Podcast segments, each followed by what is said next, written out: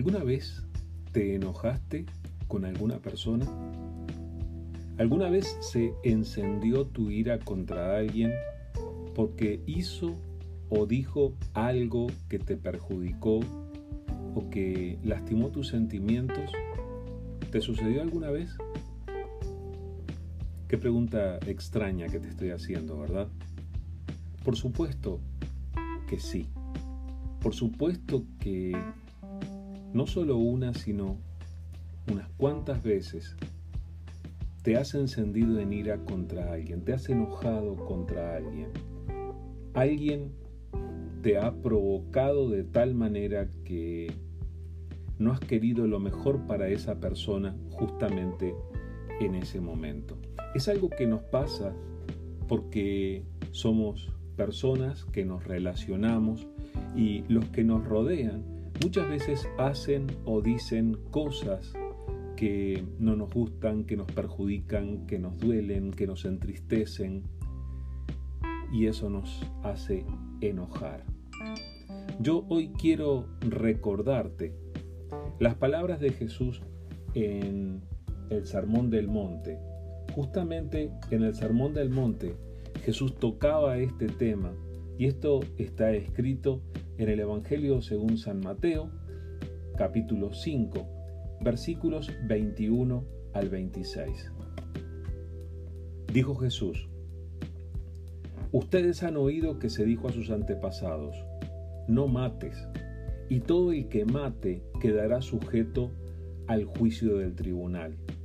Pero yo les digo que todo el que se enoje con su hermano quedará sujeto al juicio del tribunal. Es más, cualquiera que insulte a su hermano quedará sujeto al juicio del consejo. Y cualquiera que lo maldiga quedará sujeto al fuego del infierno. Por lo tanto, si estás presentando tu ofrenda en el altar y allí recuerdas que tu hermano tiene algo contra ti, deja tu ofrenda allí delante del altar Ve primero y reconcíliate con tu hermano y luego vuelve y presenta tu ofrenda. Si tu adversario te va a denunciar, llega a un acuerdo con él lo más pronto posible. Hazlo mientras vayan de camino al juzgado, no sea que te entregue al juez y el juez al guardia y te echen en la cárcel. Te aseguro que no saldrás de allí hasta que pagues el último centavo. Estas palabras de Jesús son tan apropiadas para nuestras relaciones y al mismo tiempo tan sorprendentes, porque todos recordamos que está escrito en la ley, no matarás. Es uno de los diez mandamientos. Y Jesús lo menciona. Escuchaste que fue dicho a los antiguos, no mates, y todo el que mate quedará sujeto al juicio del tribunal. Pero Jesús añade algo más serio para cada uno de nosotros.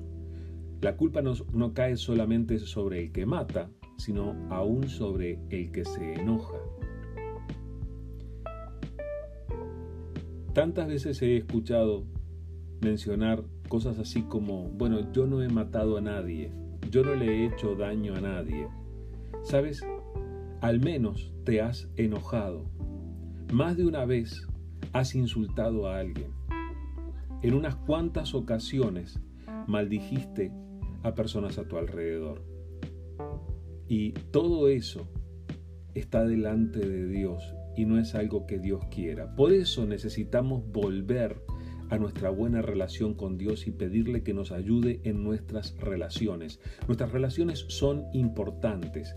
Jesús dice que si estás presentando tu ofrenda en el altar, tu ofrenda a Dios, y allí recuerdas que tu hermano tiene algo contra ti, no tú contra él, sino él contra ti, tienes que dejar allí tu ofrenda, suspender tu acto de adoración a Dios, ir primero y reconciliarte con tu hermano y luego presentar tu ofrenda.